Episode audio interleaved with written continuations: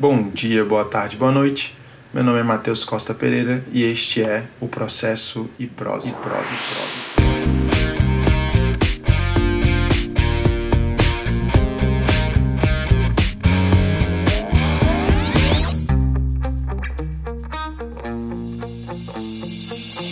Nossa conversa ela vai ter por fio condutor três indagações. O que são normas fundamentais? Qual é seu papel ou importância na ordem processual? E a terceira, se há alguma relevância do CPC conter um rol de normas fundamentais. Então, dando início aqui pela primeira, o que são normas fundamentais. Bem, se a gente for para a Constituição, para o artigo 5 da nossa Constituição, a gente vai ver que há uma série de garantias processuais ali estabelecidas. Então, no rol do artigo 5 há uma série de garantias processuais.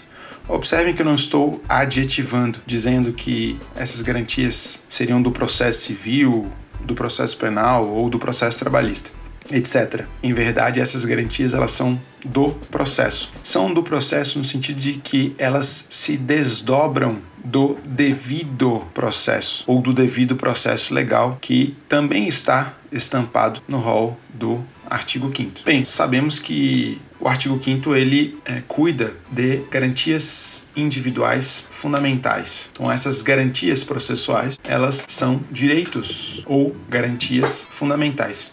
Direitos fundamentais aqui, num sentido de que elas são fruto de conquistas históricas e elas têm em seu conteúdo, basicamente, uma preocupação de limitação do poder do Estado, então, de uma limitação das funções estatais. Isso, se a gente for pensar no tocante à primeira dimensão dos direitos fundamentais, essa é uma ideia que fica bastante claro, porque, sobretudo, nós temos aí direitos que são animados pela ideia de liberdade, pela ideia de autonomia, do indivíduo, as liberdades públicas, o não facere ou as prestações negativas por parte do Estado. Então, nessa primeira dimensão, nós temos justamente um Estado absenteísta. E quando se pensa no devido processo, desde a origem, se a gente quiser, é, existe uma certa divergência quanto à origem, mas se a gente for para a Magna Carta do rei João Sem Terra, lá no século XIII, a gente vai verificar que o embrião do devido processo, ou já no embrião, existe uma limitação do poder. Então, a época foi basicamente uma tentativa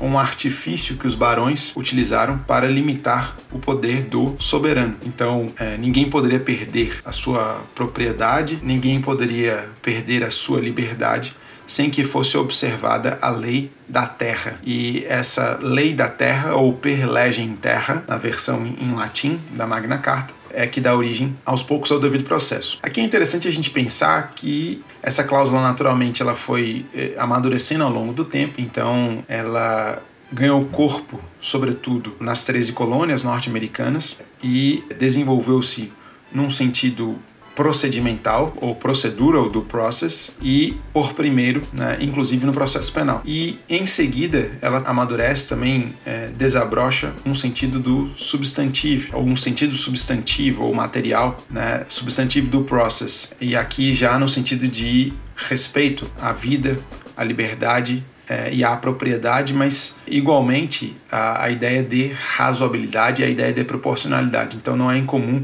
encontrar na doutrina, já que na, nesse sentido material, nessa dimensão material, essa menção, sobretudo a ideia de proporcionalidade e a ideia de razoabilidade. No processo brasileiro, ela foi, ou na ordem jurídica brasileira, essa cláusula foi por primeiro desenvolvida ou incorporada pelo procedimento penal, e apenas num sentido formal ou procedimental. E somente num segundo momento ela foi também encampada, né? ela se disseminou e alcançou o fenômeno procedimental como um todo, então não apenas o procedimento penal, mas o procedimento civil, trabalhista, etc. E ao depois também o seu sentido material ou substantivo. E o que eu gostaria de destacar para vocês é que a doutrina ela entende que a cláusula do devido processo ou dessa cláusula vão decorrer tantas outras garantias, né? aqui enfocando na, na parte processual. Então, da cláusula do devido processo vão decorrer várias outras garantias processuais. De modo que aquilo que consta da Constituição, no artigo 5 tem um caráter meramente exemplificativo. O rol do artigo 5 ele seria exemplificativo. De modo que, por exemplo, é possível é, entender ou extrair outras garantias, ainda que não expressas, ainda que não explicitadas, é possível garantir ou extrair outras garantias. E se nós percebermos, até mesmo em tratados de direitos humanos, dos quais o Brasil seja signatário, também é possível extrair outras garantias processuais e, nesse sentido, densificar, tornar ainda mais denso o devido processo. É suficiente pensar na ideia de imparcialidade, por exemplo, que não está explicitada no rol do artigo 5 mas todo mundo entende que a imparcialidade do magistrado, ela é naturalmente uma garantia processual fundamental. Bem, se a gente for analisar garantia por garantia, não, não vou fazer isso nessa nessa nossa primeira conversa, mas se a gente fosse analisar cada uma das garantias, a gente ia perceber que o traço comum entre elas é justamente a limitação da atividade estatal, ao menos na sua origem. Na sua origem por quê? Porque defende-se já boa parte da doutrina e há também julgados nesse sentido, a despeito das críticas, mas há julgados nesse sentido, de uma aplicação horizontal dos direitos fundamentais. Então você consegue, por exemplo, anular uma assembleia é, condominial, porque não, é, em que houve a deliberação de uma, de uma sanção a um dos condôminos, porque, por exemplo, não foi respeitado o direito de defesa, não foi respeitado o contraditório. Ora, mas é uma garantia processual que se presta a limitar a circunscrever o poder do Estado. Ok, mas na perspectiva da eficácia horizontal dos direitos fundamentais, eles também seriam aplicáveis às relações jurídicas entre particulares, de modo que, né, havendo um desrespeito, havendo uma transgressão dessa garantia, ainda que uma relação particular, acabei de mencionar de um condomínio, ou imaginem né, de uma associação, de um clube, cuja natureza jurídica seja de associação, que venha a expulsar dos seus associados sem a observância do direito de defesa. Então, é possível invocar garantias processuais para anular, para invalidar esse tipo de ato decisório. O traço comum entre as garantias é limitação ao poder. Então pode ser um poder estatal ou não, mas na origem a preocupação era justamente com o poder, até porque a gente tem que pensar que historicamente essas garantias ou o discurso subjacente a essas garantias, que é um discurso né, em certa medida relacionado ao direito natural, ele é um discurso que se contrapôs ao positivismo jurídico e a, na sua forma, nas suas formas mais rudimentares ou clássicas, a um estado concentrado, né, a um estado absoluto absolutista. Não é, portanto, difícil de visualizar esse traço ou essa essência delimitação do poder. Eu insisto nesse ponto porque quando a gente for olhar para cada uma das garantias, a gente vai perceber que elas colocam, colocam os sujeitos de direito em posições de vantagem das garantias processuais, e essa me parece ser uma, uma premissa fundamental para efeito de interpretação das garantias processuais, delas se extraem posições jurídicas de vantagem, ou situações jurídicas ativas, ou direitos ou direitos para os seus titulares. E deveres, se nós quisermos pensar aqui no, na, na jurisdição, e deveres para o órgão jurisdicional. É, de uma garantia processual não se extraem poderes para o órgão jurisdicional e deveres para os sujeitos de direito, que são seus titulares. Então, não é possível fazer isso sem subverter é, alguns séculos de história sem subverter toda uma densa construção doutrinária acerca da evolução do devido processo e desse desabrochar das garantias processuais. É, segunda pergunta: qual é o papel ou importância das normas fundamentais, que aqui eu tenho me referido como garantias processuais ou direitos processuais fundamentais. Bem, a importância é que quando se pensa em um processo, quando se pensa em um devido processo, né, ou melhor, para que o processo ele seja devido, há de se ter necessariamente a observância das garantias processuais. Então deve ser respeitado o contraditório, a ampla defesa, a fundamentação, a obrigatoriedade de fundamentação, a publicidade, a imparcialidade, a vedação ao emprego de meios ilícitos de prova é, e assim sucessivamente. Então, para que exista um processo devido ou um processo devido, pressupõe a observância de cada uma das garantias processuais. Ah, então você está dizendo que o devido processo ele abrange todas essas outras garantias processuais. Sim, eu estou dizendo isso. Mas observe o seguinte, e aqui eu já aproveito para fazer uma outra importante anotação. Existe um conteúdo específico do devido processo que não costuma chamar a atenção da, da doutrina. A doutrina não costuma dar relevo a isso ou eventualmente não percebe isso. Então, no geral, os doutrinadores eles consideram o devido processo ou enxergam o devido processo como se ele fosse um conjunto, um conjunto que abrange uma série de garantias, legalidade, isonomia, contraditório, ampla defesa, fundamentação, publicidade, imparcialidade, é, etc. Mas acabam deixando de lado, acabam negligenciando que o devido processo ele também tem um conteúdo peculiar, um conteúdo que lhe é próprio, uma substantividade constitucional específica, para usar aqui uma expressão do Lorca Navarrete. E o que, que seria essa substantividade específica? É justamente a repartição de funções. A repartição de funções. Então, se nós, é, mais uma vez, aqui a, a preocupação é, é é o, o, foco aqui é a contraposição com o poder jurisdicional, especificamente estatal. Se nós pensarmos nesse conteúdo específico, nessa repartição de funções, e isso também é um dado histórico, né? porque se a gente for pegar determinadas experiências, como da Inquisição, por exemplo, não havia esse modelo de repartição de funções, ou também chamado modelo acusatório. Então, o que existia basicamente era que o órgão que investigava também era o órgão que acusava e também era o órgão que julgava. Então, as funções elas estavam concentradas em um mesmo órgão. E se a gente for, por exemplo, pensar, é, fazendo aqui um, um paralelo né, com o, o, inquérito que se que está em curso no STF, né, que tem por objetivo é, apurar fake news, o que nós temos ali é basicamente um inquérito que foi instaurado de ofício é, pelo presidente do STF, a, a, época o Dias Toffoli, ministro Dias Toffoli, é, não houve distribuição, né, não houve sorteio desse, desse inquérito. Já houve, muito pelo contrário, né, uma, uma escolha, ou uma espécie de uma designação, ou uma escolha do próprio ministro Alexandre de Moraes. O órgão acusatório se manifestou é, contra esse inquérito. Né? Então, o órgão que tem, que é o titular da ação penal, o dominus litis da ação penal, que é o Ministério Público, então a Procuradoria da República se manifestou contra esse inquérito, então se manifestou pelo seu arquivamento. Nada obstante, né, o STF se posicionou ao contrário e no futuro, né, quem vai julgar, quem vai julgar também será o próprio STF. Então, essa é uma situação, observem, por esse, por essa questão que eu coloquei para vocês aqui de repartição de funções, da impossibilidade de concentração de funções ou de papéis né, num mesmo órgão, nós temos que esse inquérito ele ilustra exatamente o oposto. E nesse sentido, é, ele é manifestamente inconstitucional. Né? Um mínimo de, de é, compreensão do devido processo, um, um mínimo de, de leitura sobre o devido processo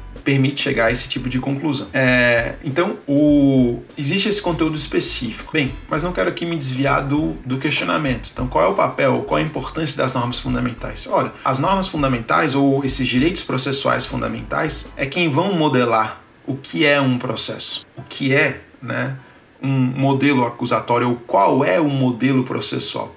Quando se pergunta né, qual é o modelo processual existente, então quando se pensa né? Aqui, para utilizar uma, uma expressão do Barbosa Moreira, quando se pensa na, naquilo que seria o núcleo fundamental né, do processo de uma ordem jurídica, pensa-se em como se dá a interação ou a relação entre magistrado e partes e sujeitos parciais. Então, dessa interação ou da forma como a legislação ela disciplina as possíveis interações e os papéis atribuídos a cada um desses sujeitos é que a gente consegue estabelecer qual é o modelo de processo.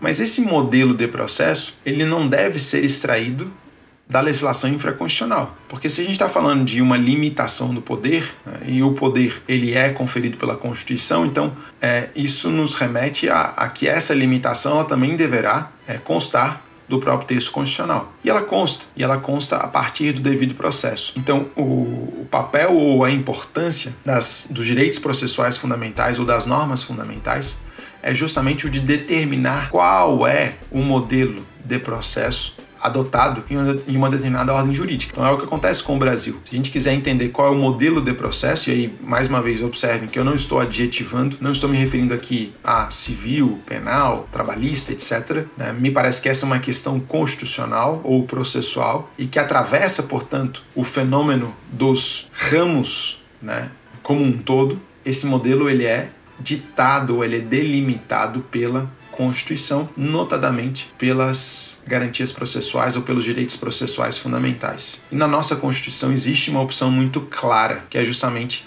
esse modelo de repartição de funções ou um modelo acusatório. É, também podemos chamar de um modelo garantista. Garantista que, observem, né, esse, esse infelizmente é um termo que, que foi banalizado e vem sendo utilizado de uma forma negativa, mas garantista aqui é, no sentido de que os contornos os contornos, o delineamento desse modelo é justamente estabelecido por uma série de garantias processuais. E essas garantias processuais, elas resguardam, elas resguardam né, o cidadão, por exemplo, em detrimento ou numa relação com o poder estatal. Essa aqui é a grande questão. E vejam só aqui para abrir aqui um, um, outro paralelo, o Código de Processo Penal ele é de 1941. Quando ocorreu o advento da Constituição, é, ficou uma discussão, a doutrina travou uma discussão no sentido determinar qual seria o modelo processual. E alguns poucos autores chegaram a afirmar que, observe, o Código de Processo ele teria um ranço inquisitório, ele teria adotado um modelo inquisitorial, até porque o Código de Processo Penal brasileiro foi inspirado né, no Código Rocco na Itália, o código da época do Mussolini, código fascista né, considerado um, um código é, autoritário, e ele teria também esses traços autoritários. Então ele, ele instituiria um modelo inquisitorial e a Constituição teria instituído um modelo acusatório. Então alguns poucos doutrinadores chegaram a sustentar que da combinação dessas, desses dois aspectos, modelo inquisitorial, Código de Processo Penal e ou inquisitivo e modelo acusatório e Constituição, se chegaria a um modelo misto. Então o Guilherme de Souza Nucci, por exemplo, chega a, a, a sustentar isso, que o, o modelo é, brasileiro seria um modelo misto, porque né, é o que se extrairia da combinação das características do CPP e da Constituição. Esse raciocínio, no entanto, ele me parece equivocado, justamente por quê? Por conta da premissa que eu estabeleci aqui com vocês. Quem fixa, quem dita qual é o modelo é justamente a Constituição. Então, o modelo ele se extrai dos direitos processuais fundamentais, das garantias processuais fundamentais. Por quê? Porque esse modelo ou aquilo que é o núcleo fundamental né, de, um, de uma ordem jurídica processual é quem vai é o que vai determinar aquilo que o magistrado pode fazer, aquilo que as partes, que o magistrado pode ou não pode fazer, aquilo que as partes podem ou não podem fazer. Então, o modelo é quem vai fazer, é, instituir é, uma repartição de funções, uma separação nítida de papéis, ou eventualmente esse modelo ele vai, desse modelo você vai chegar a uma conclusão de que existe uma comunidade de trabalho. Alguns é, autores ou boa parte da doutrina brasileira sustenta que haveria uma comunidade de trabalho entre magistrado e partes. Esse raciocínio me parece errado. Eu e, e vários outros autores defendemos a rigor que a repartição de funções ela é uma decorrência necessária da imparcialidade, ela é uma decorrência necessária do contraditório, né? ela é um conteúdo específico do devido processo. E passando para a última questão, se existe ou não alguma relevância do CPC conter um rol de normas fundamentais? Bem, é, eu vou responder essa questão de modo mais simplificado e posso aprofundar na, na nossa próxima conversa. Mas é, a resposta é negativa. Não tem relevância o Código de Processo Civil é, estabelecer um rol de normas fundamentais. E não tem pelo seguinte motivo: porque não é o Código quem faz isso. Claro que não é apenas a Constituição, existe um tecido histórico, existe uma evolução e, obviamente, que existe uma, uma, uma tradição, existe uma construção, portanto, de sentido, de modo que outras garantias processuais vão se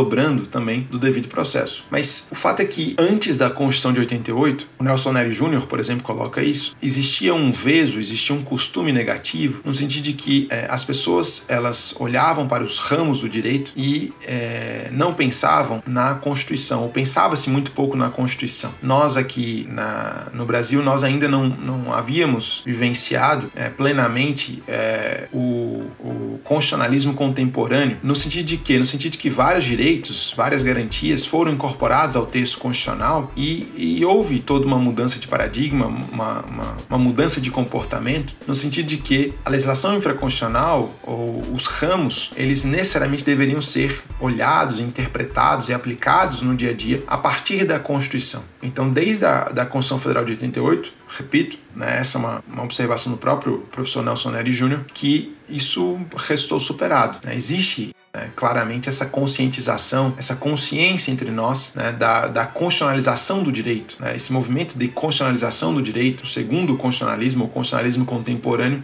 de modo que o, a legislação infraconstitucional ou os ramos em geral são interpretados à luz da Constituição. Então, não precisa incorporar no texto do CPC aquilo que já consta da própria Constituição. E isso pode gerar alguns problemas. É, quando se depara com o rol das normas fundamentais do Código, o rol que consta do Código de Processo Civil, não constam ali todas as normas fundamentais. E aí, vamos considerar fundamentais apenas aquilo que está no CPC? Obviamente que não, mas isso é algo que eu retomarei na nossa próxima conversa.